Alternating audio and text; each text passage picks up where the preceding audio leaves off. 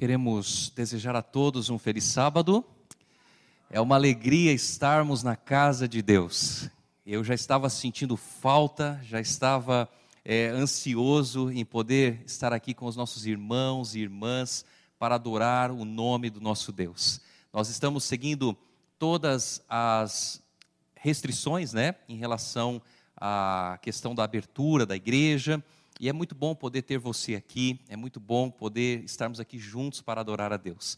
É, nós tivemos um pequeno probleminha em relação a, ao vídeo aqui, mas no final, no final a gente pode talvez é, passar novamente para presenciarmos esse momento tão especial que é o Dia das Mães. E eu quero aproveitar para desejar às nossas mães que estão aqui presentes e as que nos assistem também um feliz Dia das Mães, que Deus fortaleça a vida de vocês que vocês se mantenham cada vez mais firmes nos caminhos de Deus. E, queridos, a mãe é tudo que nós temos, não é mesmo? A mãe é um presente de Deus na nossa vida, como filhos e filhas de Deus. Parabéns, mães, que Deus abençoe a cada uma de vocês nessa data tão especial, nessa data tão importante. Eu queria, neste momento, convidar você a abrir comigo a sua Bíblia no livro do Apocalipse. Quando nós falamos a respeito do livro do Apocalipse, nós temos que ter em mente alguns aspectos importantes. Primeiro, o livro do Apocalipse, ele significa revelação, ok? Então, muitas pessoas elas têm medo a respeito do livro do Apocalipse, muitas pessoas às vezes ficam é, não querendo ler o próprio livro com medo, mas entenda bem uma coisa: o livro do Apocalipse ele narra a vitória do bem sobre o mal. Amém?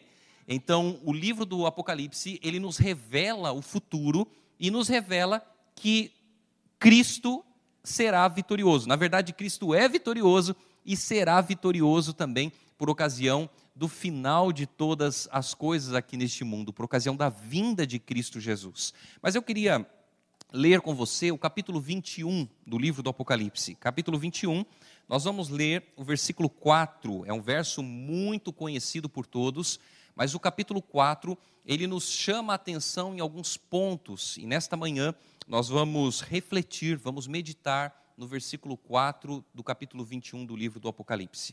Da maneira como você está, feche os seus olhos e vamos juntos orar ao nosso Deus.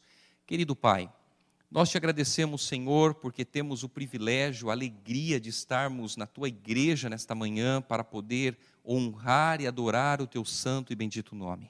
Nós queremos entregar ao Senhor a nossa vida, queremos entregar tudo o que somos em tuas mãos. E agora, Senhor Deus, ao abrirmos a tua palavra, ao lermos a tua palavra, nós pedimos que o Espírito Santo permaneça em nosso meio, nos ajudando a entender, nos ajudando a aceitar e também a colocar em prática na nossa vida. Permaneça conosco, é o que nós te pedimos no nome de Jesus. Amém, Senhor. Amém. Apenas lembrando antes da leitura, no final, no final, é, as mães receberão uma singela lembrança, tá bom? As mães estão aqui, o Ministério da Mulher preparou uma singela lembrança para você, para homenagear as mães que estão aqui conosco. Apocalipse 21, versículo 4, nós lemos assim: ele enxugará dos seus olhos toda lágrima. Não haverá mais morte, nem tristeza, nem choro, nem dor, pois a antiga ordem já passou. Talvez se nós nos perguntássemos quantas vezes nós já choramos na vida, é lógico que nós não teríamos uma resposta para essa pergunta. Mas você já parou para pensar quantas vezes você já chorou?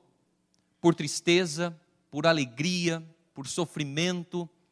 O choro, na verdade, ele é uma expressão que nós demonstramos diante de um sentimento. E agora, quando João ele diz que Jesus enxugará dos nossos olhos toda lágrima, a pergunta que nos vem à mente é: quando Jesus enxugará dos nossos olhos toda lágrima? Se nós vivemos num mundo que nós estamos constantemente chorando, constantemente passando por aflições, por problemas, por dificuldades, quando será esse momento? Queridos, nós estamos vivendo nos últimos dias da história deste mundo. E quando nós vamos até o Evangelho de Mateus, no capítulo 24, os discípulos um dia perguntaram para Jesus: Senhor, quando que acontecerão estas coisas? E Jesus começou a explicar, começou a falar, e o capítulo 24 do Evangelho de Mateus, ele está separado em duas partes. A primeira parte se referindo diretamente à destruição de Jerusalém, e a segunda parte se referindo diretamente aos últimos dias, aos últimos eventos que aconteceriam antes da vinda de Cristo Jesus. Nós, como adventistas do sétimo dia, nós cremos no segundo advento de Jesus. Nós cremos que Jesus muito em breve vai voltar a este mundo. E sabe, quando Jesus aparecer nas nuvens do céu, a primeira coisa que ele irá fazer é dar a ordem para os que dormem no Senhor ressuscitarem. Então nós iremos nos encontrar com os nossos queridos que descansam hoje no Senhor, que morreram aguardando a vinda de Cristo Jesus. Jesus vem e dá ordem para os que dormem em Cristo ressuscitar. Mas é interessante que, pouco antes da vinda de Jesus, nós podemos entender que haverá uma ressurreição especial. E qual é essa ressurreição especial? Pouco antes da vinda de Cristo, aqueles que morreram pregando a mensagem do terceiro anjo, eles ressuscitarão para poder contemplar com os seus olhos a volta de Cristo Jesus. E também acontecerá, dentro dessa ressurreição especial, a ressurreição dos ímpios, daqueles que mataram, aqueles que crucificaram a Cristo. Eles ressuscitarão pouco antes da vinda de Cristo para contemplarem com os próprios olhos a volta de Cristo Jesus. Então, poucos momentos antes da vinda de Cristo, acontece a ressurreição especial. Os que morreram pregando a mensagem do terceiro anjo, eles ressuscitam, e os que mataram, os que crucificaram Jesus também ressuscitam para poder contemplar Jesus voltando. Jesus aparece nas nuvens do céu e agora então neste momento ele dá ordem para os que morreram em Cristo ressuscitarem. Eles ressuscitam revestidos da imortalidade, ressuscitam transformados por Deus. Os vivos que estiverem por ocasião da volta de Cristo, a Bíblia diz que os salvos vivos, eles serão transformados num abrir e fechar de olhos. Então, os que estiverem vivos por ocasião da volta de Cristo, eles também serão revestidos da imortalidade, ou seja, viverão para sempre, por toda a eternidade. E nós não teremos mais a nossa natureza pecaminosa. Os ímpios que estiverem vivos, eles não serão transformados e não suportarão ver a glória do Filho de Deus. Então, eles vão pedir para que os montes, os rochedos, caiam sobre eles. Eles vão preferir morrer do que contemplar a face de Cristo Jesus. E agora, então, irmãos e irmãs, a Bíblia diz que os salvos, eles serão arrebatados juntamente ao encontro de Cristo nas nuvens do céu. Então, nós percebemos aqui que a Bíblia não fala de um arrebatamento secreto, mas a Bíblia nos ensina de um arrebatamento que coletivo. As pessoas serão arrebatadas juntamente ao encontro de Cristo nas nuvens do céu. O segundo detalhe, Jesus não irá pisar os seus pés aqui na terra. Nós sabemos que nos últimos dias, Satanás, ele vai é, fazer uma contrafação, ele vai falar que é o próprio Cristo, vai operar milagres, prodígios, e muitas pessoas serão enganadas, pensando ser Jesus Cristo, que Jesus veio, que Jesus voltou, que está realizando milagres. Mas Jesus não irá pisar o seu pé, os seus pés novamente aqui na terra nós seremos arrebatados juntamente ao encontro de Cristo nas nuvens do céu. Nós iremos subir para o céu e nós iremos passar um período de mil anos no céu. E aí, quando nós falamos de mil anos, nós nos perguntamos: será que mil anos é pouco tempo ou é muito tempo? Pouco ou muito tempo? Pouco. é pouco tempo, mas para nós hoje é muito tempo. É muito tempo, porque nós vivemos 80, 100, 120 anos e morremos. Mas nós iremos passar um período de mil anos na eternidade. Mas iremos fazer o que na eternidade? Algumas pessoas têm a, a ideia de que quando chegarem no céu, vão sentar numa nuvem, pegar uma harpa, ficarem tranquilas, tocando a harpa. E alguns acham que é isso que vai acontecer. E não é nada disso que vai acontecer. Nós não vamos ficar sentados numa nuvem tocando uma harpa, né? Esses mil anos que nós tivermos no céu, nós estaremos lá para entender os porquês. Como assim, pastor, os porquês? Quando chegarmos no céu, nós iremos nos deparar com pessoas que nós conhecemos e que não conhecemos. As pessoas que nós conhecemos, nós vamos ter dois grupos. Primeiro, nós vamos nos deparar com pessoas que nós conhecemos e que nós jamais imaginaríamos que estaria lá no céu. Por quê? Porque aqui neste mundo vivia uma vida totalmente contrária à vontade de Deus, uma vida é, longe de Deus, e nós vamos perguntar para Deus, Senhor, por que que essa pessoa está aqui no céu. Essa pessoa lá na terra, ela fazia isso, isso, isso, isso, ela nunca aceitou Jesus Cristo. E por que, que ela está aqui hoje? E Jesus então pegará os livros e mostrará para nós, mostrará para, para nós os porquês. Olha, essa pessoa, ela não vivia realmente buscando ao Senhor, mas talvez no último momento, no último momento da vida dela, ela se entregou ao Senhor. E por se entregar ao Senhor, ela está aqui hoje, ela está salva. Mas nós vamos continuar caminhando, e ao continuar caminhando, nós vamos nos deparar com a ausência de algumas pessoas queridas. Talvez uma esposa, um esposo, um filho, uma filha, um amigo, uma amiga, um familiar, uma pessoa que nós amamos e que nós gostamos. E nós vamos chegar para Jesus e vamos dizer assim: Senhor, é, eu estou procurando aqui é, a Maria, o João, e eu não estou vendo eles. Onde eles estão, Senhor? Eles buscavam a Deus, eles iam à igreja, eles procuravam fazer as coisas em conformidade com a vontade de Deus, mas eu não estou encontrando eles aqui no céu. Onde eles estão, Senhor? E Jesus então, novamente, irá explicar para nós os porquês. Ele irá explicar para nós a tal ponto que nós não iremos ter nenhuma dúvida a respeito da salvação das pessoas. Nós iremos entender o porquê uns estão no céu e outros não foram salvos.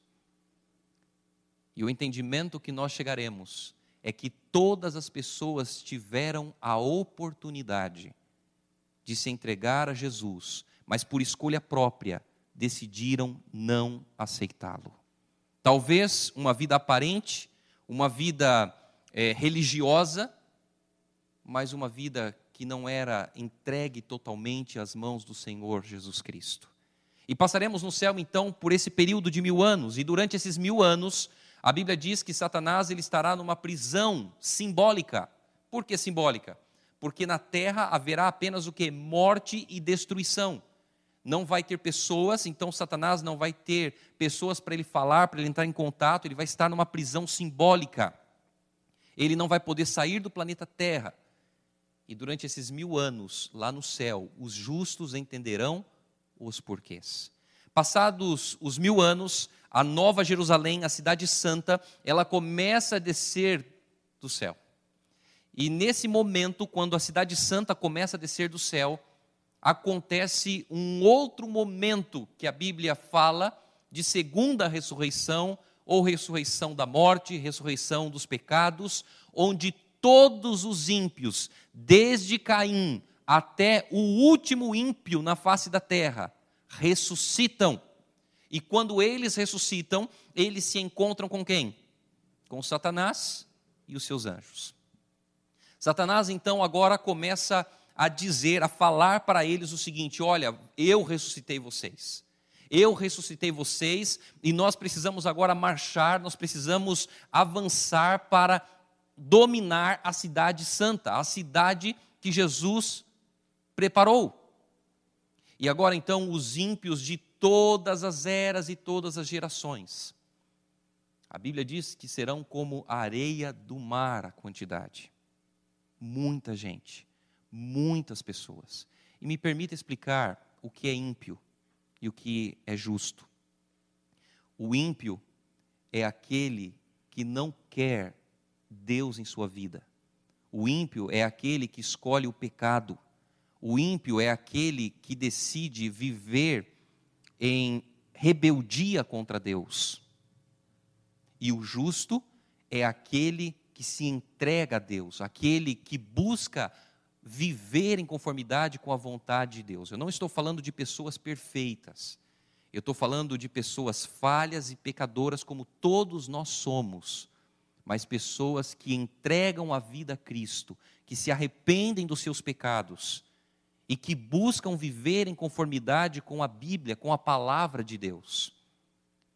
Então, depois desse período de mil anos, esses ímpios ressuscitarão, serão enganados novamente por Satanás, onde Satanás vai dizer que ele os ressuscitou, e eles agora vão pensar em planos, estratégias para poder atacar a Cidade Santa e dominar a Cidade Santa. E agora essa multidão, ela marcha em direção à Cidade Santa. Mas um momento especial acontece, porque enquanto eles estão marchando, todos os seres humanos, todas as pessoas irão reconhecer o caráter de Deus, irão reconhecer que Deus é amor, que Deus é justiça, que as suas leis não são um fardo e que Deus é amor. Então, nesse momento, todo joelho se prostra, se dobra diante de Cristo, reconhecendo o seu poder, reconhecendo a sua atuação, reconhecendo o seu amor. Todo joelho, inclusive Satanás e os seus anjos. Mas ao mesmo tempo em que eles se prostram diante de Deus, diante de Cristo, eles se levantam. E ao se levantar, eles continuam marchando para atacar a Cidade Santa. Algumas perguntas nós podemos fazer neste momento. A primeira pergunta: Jesus não poderia dar uma segunda oportunidade para os ímpios, tendo em vista que eles se prostraram, que eles dobraram os joelhos diante de Cristo Jesus? Segunda pergunta: por que, que Jesus irá destruir os ímpios?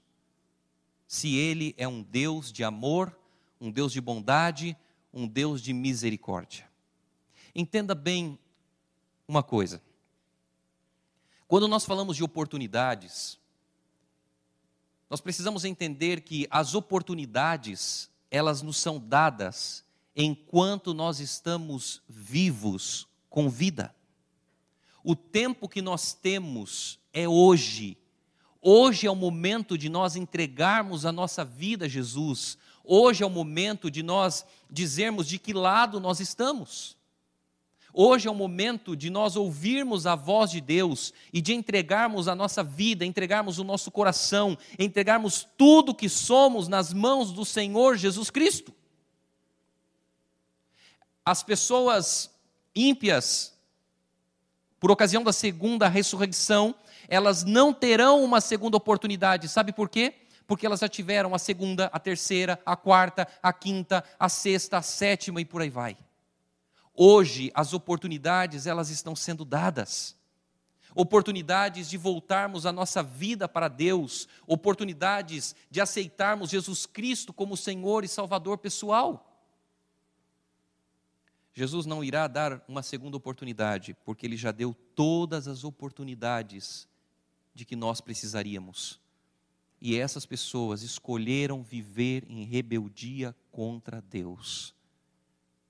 Segundo, quando eles estiverem marchando para atacar a Cidade Santa, a Nova Jerusalém, Deus enviará do céu fogo e enxofre, e esse fogo, ele destruirá Satanás, seus anjos e todos os ímpios. A Bíblia fala de fogo eterno e algumas pessoas interpretam fogo eterno como se as pessoas estivessem pegando fogo por toda a eternidade. Então imagina só, você está feliz lá no céu porque você foi salvo, mas alguém da sua família não foi salvo. E aí então você está feliz no céu, mas ao mesmo tempo olha lá e vê o seu parente queimando, pegando fogo por toda a eternidade. Não é isso que a Bíblia ensina.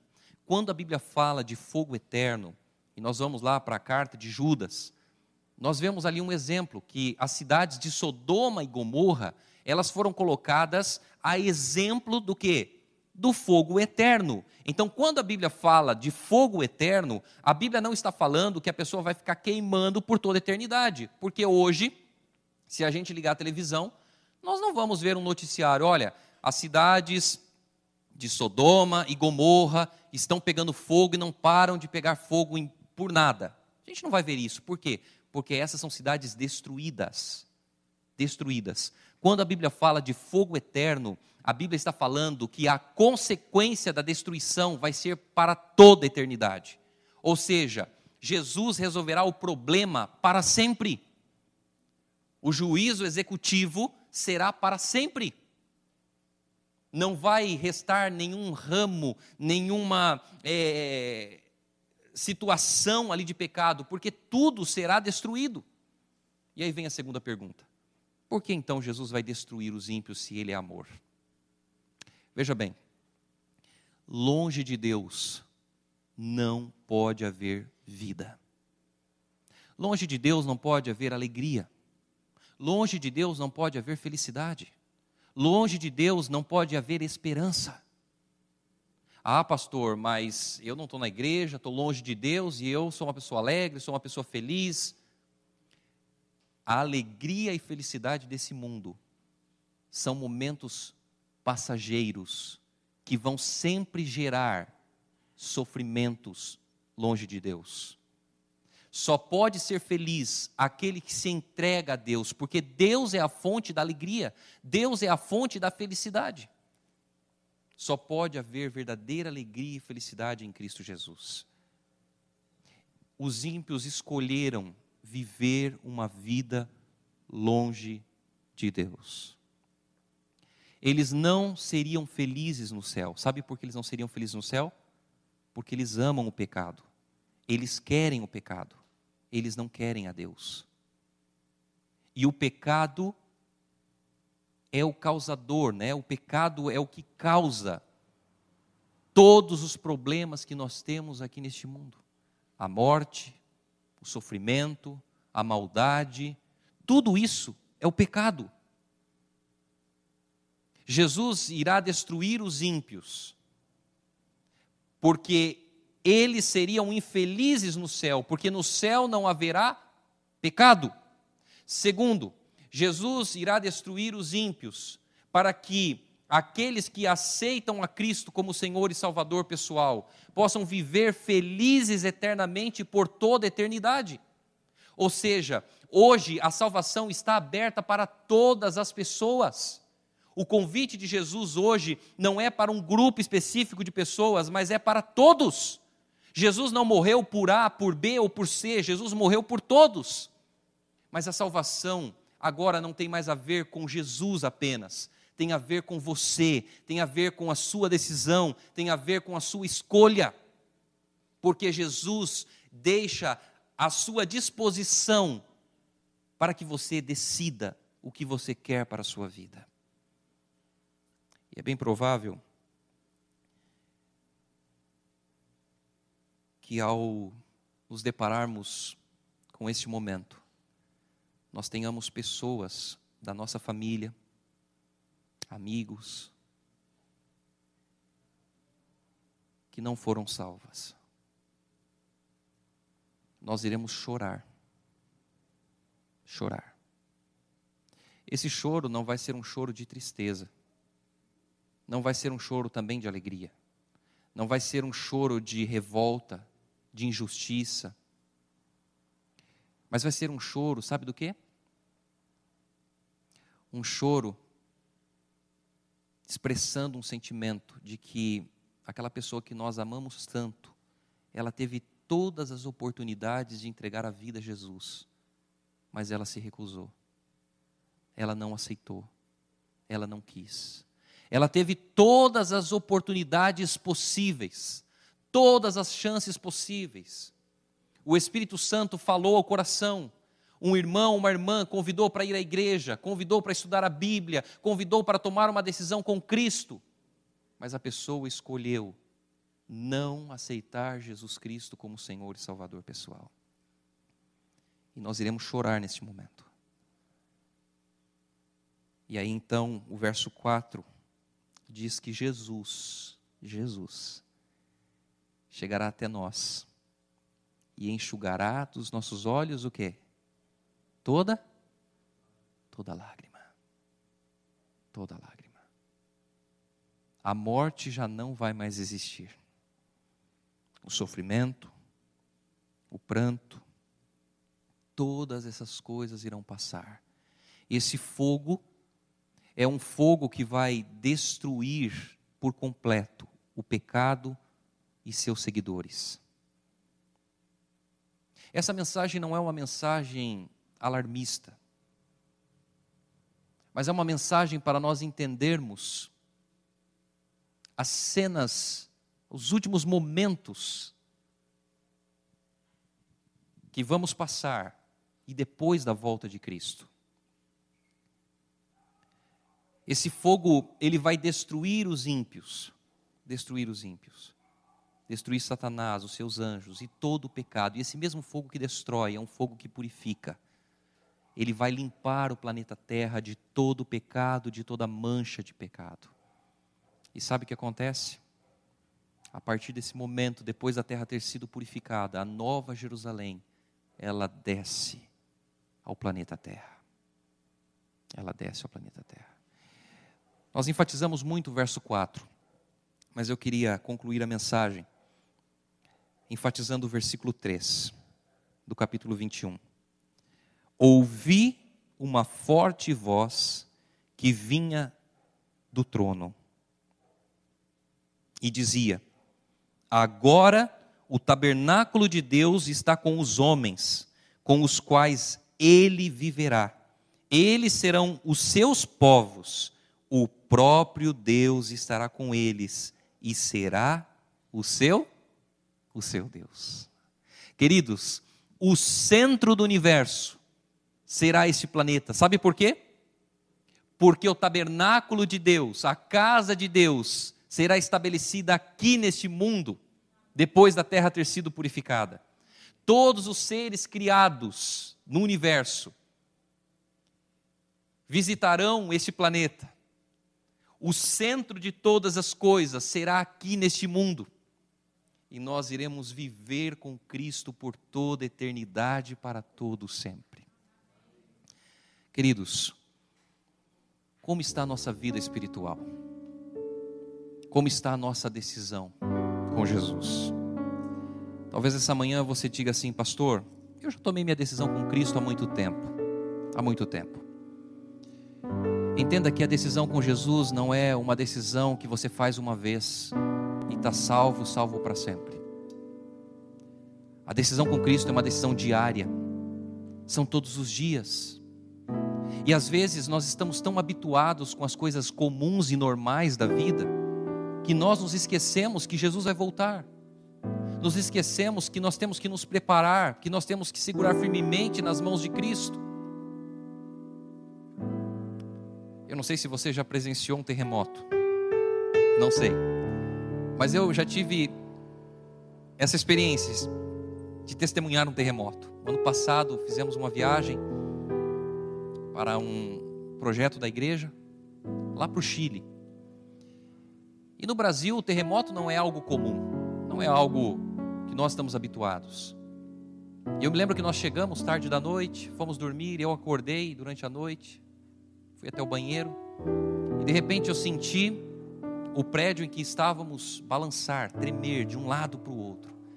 E naquele momento eu pensei, agora vai desabar tudo. Vai desabar tudo.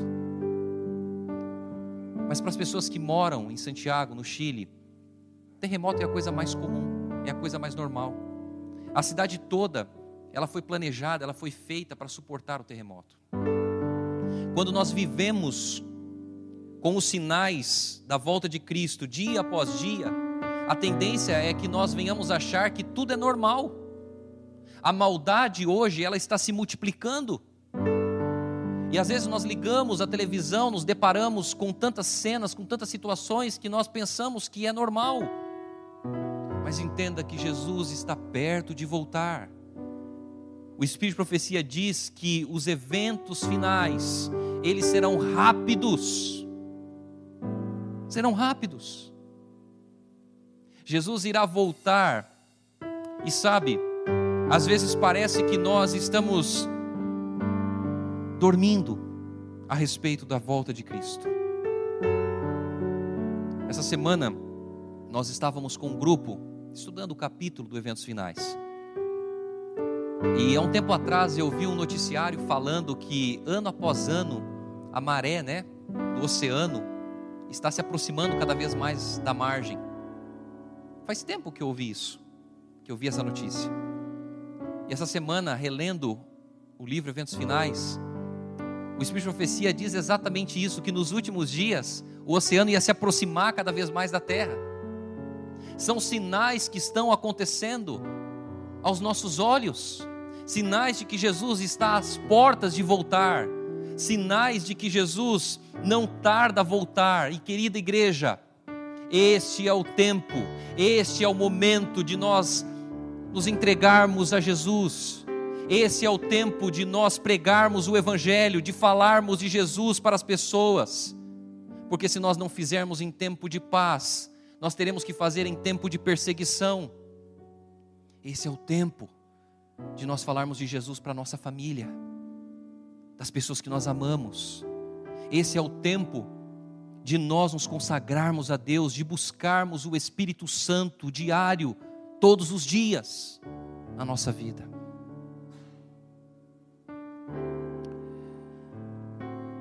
Nós estamos sem dúvidas, passando por um momento muito difícil. A humanidade nunca passou por um momento como esse. Momentos semelhantes, mas não como esse. Nós precisamos levantar a nossa cabeça, olhar para os céus e entender que a nossa redenção se aproxima. O nosso Senhor e Salvador Jesus irá voltar. Eu sonho com a volta de Cristo todos os dias. Eu penso na volta de Cristo todos os dias. Porque eu quero estar com Cristo quando Ele voltar. Eu quero estar com a minha família. Eu quero estar com os meus irmãos e irmãs. Nós estamos felizes nessa manhã. Sabe por quê? Porque uma pessoa tomou a decisão de ficar ao lado de Jesus no grande conflito. Tomou a decisão de aceitar Jesus Cristo como Senhor e Salvador pessoal. Eu quero chamar aqui o Lucas. Lucas, por favor, vem aqui à frente. Eu não sei quantos conhecem o Lucas, mas o Lucas ele já foi membro aqui dessa igreja há um bom tempo, né, Lucas? Há um bom tempo. E ele se distanciou dos caminhos de Deus. Ele foi experimentar as coisas do mundo. Porque algumas pessoas muitas vezes acham que as coisas do mundo elas são boas, são coisas que vão nos alegrar, mas o Lucas, ele se distanciou de Jesus. E hoje ele tomou a decisão de retornar à casa de Deus. Ele tomou a decisão de voltar aos caminhos do Senhor. E conversando com Lucas, algumas semanas atrás, o Lucas assim, disse assim para mim, pastor, é em vão as coisas do mundo, é tudo passageiro, é tudo ilusão. As coisas do mundo, elas nos atraem, elas mostram talvez para nós um caminho que vai nos dar alegria e felicidade, mas quando a gente vai para o pecado, a única coisa que a gente sente é solidão, é tristeza e eu não posso mais viver longe de Deus. Eu preciso voltar para Jesus. Eu quero estar salvo por ocasião da vinda de Cristo. Eu quero estar pronto, porque os sinais estão acontecendo da volta de Jesus. E eu preciso firmar a minha vida com Cristo Jesus. Louvado seja Deus, Lucas, pela sua decisão. Eu tenho três perguntas a fazer para você, três ou quatro perguntas. A primeira delas, você aceita a Bíblia como regra de fé da sua vida? E você está disposto a viver em conformidade com o que a Bíblia diz para você? A igreja responde? Amém. Lucas, nesta manhã, você aceita Jesus Cristo como o único Senhor e Salvador pessoal da sua vida? E você está disposto a viver num relacionamento redentivo com Cristo Jesus? Amém? Amém. Lucas, nesta manhã, é o seu desejo ser batizado por imersão em nome do Pai, do Filho e do Espírito Santo, para a remissão dos teus pecados, Lucas, e para que o teu nome seja escrito no livro da vida. É o seu desejo, Lucas? A igreja diz? Amém. Lucas, nessa manhã, você gostaria de ser fiel a Deus de guardar a lei de Deus, de observar o quarto mandamento que se refere à guarda do sábado. Você gostaria de ser fiel a Deus nos dízimos, nas ofertas, e gostaria de ser uma testemunha viva do amor de Jesus e pregar o Evangelho para todos os seus amigos, para todas as pessoas ao redor do mundo e se preparar para se encontrar com Jesus quando ele voltar? Amém. Amém. Nós ouvimos aqui a declaração pública do Lucas. Nós iremos orar em alguns instantes. Nós iremos presenciar esse momento onde ele será batizado, onde ele entregará a vida a Jesus Cristo. E lembre-se que Jesus irá voltar quando o evangelho do reino for pregado a todas as nações, a todas as pessoas. Jesus ainda não voltou, porque ainda temos uma missão a ser cumprida. E ele chama você chama cada um de nós para cumprirmos com essa missão. Vamos orar. Senhor Deus, obrigado, Senhor, pela certeza da volta de Jesus. Obrigado, Pai, porque nessa manhã o Lucas está retornando à tua casa. O Lucas está voltando para os teus caminhos. Está aceitando Jesus Cristo como Senhor e Salvador. Está decidido morrer para as coisas deste mundo e nascer com Cristo para uma nova vida. Senhor Deus, que o Senhor continue conduzindo os seus caminhos, que o Espírito Santo continue atuando no seu coração, na sua vida, e que ele seja um porta-voz do teu amor e da tua mensagem para as pessoas que ainda não te conhecem. Permaneça com Lucas e permaneça com cada um de nós, em nome de Jesus. Amém, Senhor Deus nós iremos louvar o nome de Deus. Iremos louvar a Deus. Enquanto a gente louva a Deus, nós estaremos nos preparando e logo mais iremos presenciar esse momento tão importante na vida do Lucas.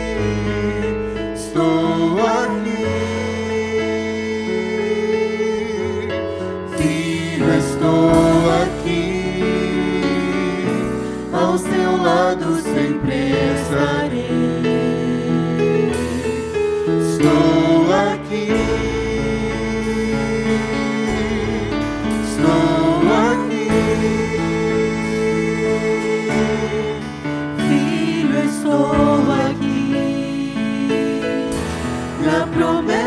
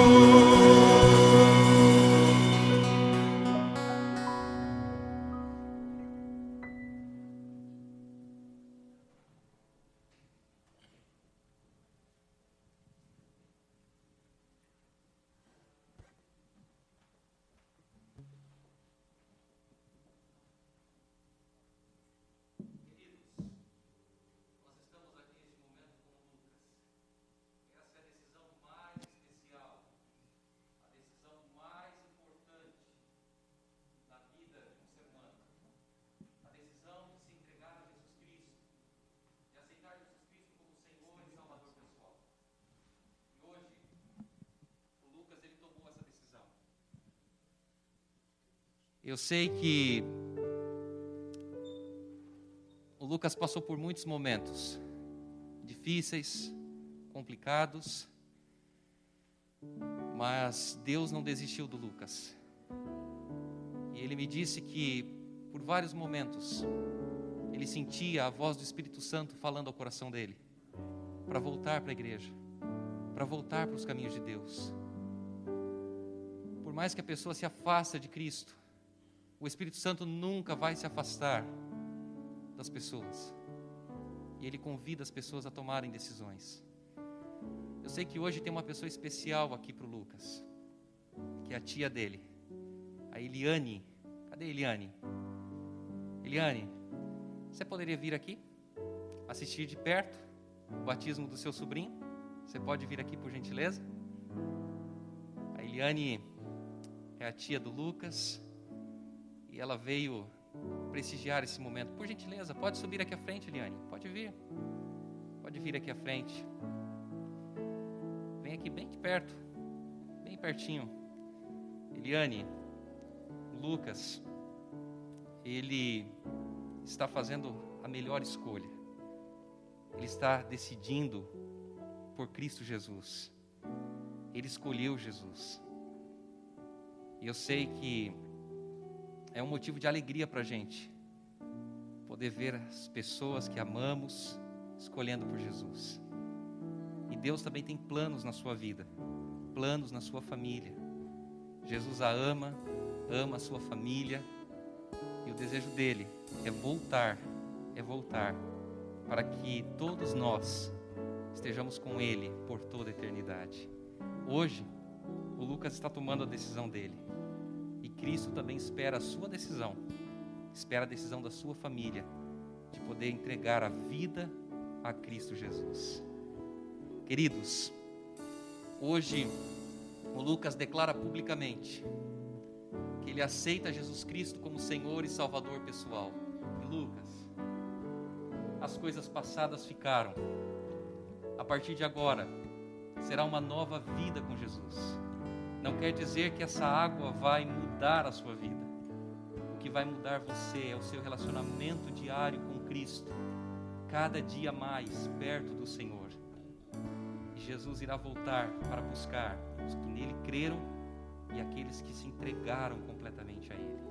E atendendo ao seu desejo, seguindo a ordem de Cristo Jesus, para a remissão dos teus pecados e para que o teu nome, Lucas, seja escrito no livro da vida eu, como ministro do Evangelho, batizo em nome do Pai, do Filho e do Espírito Santo. Amém.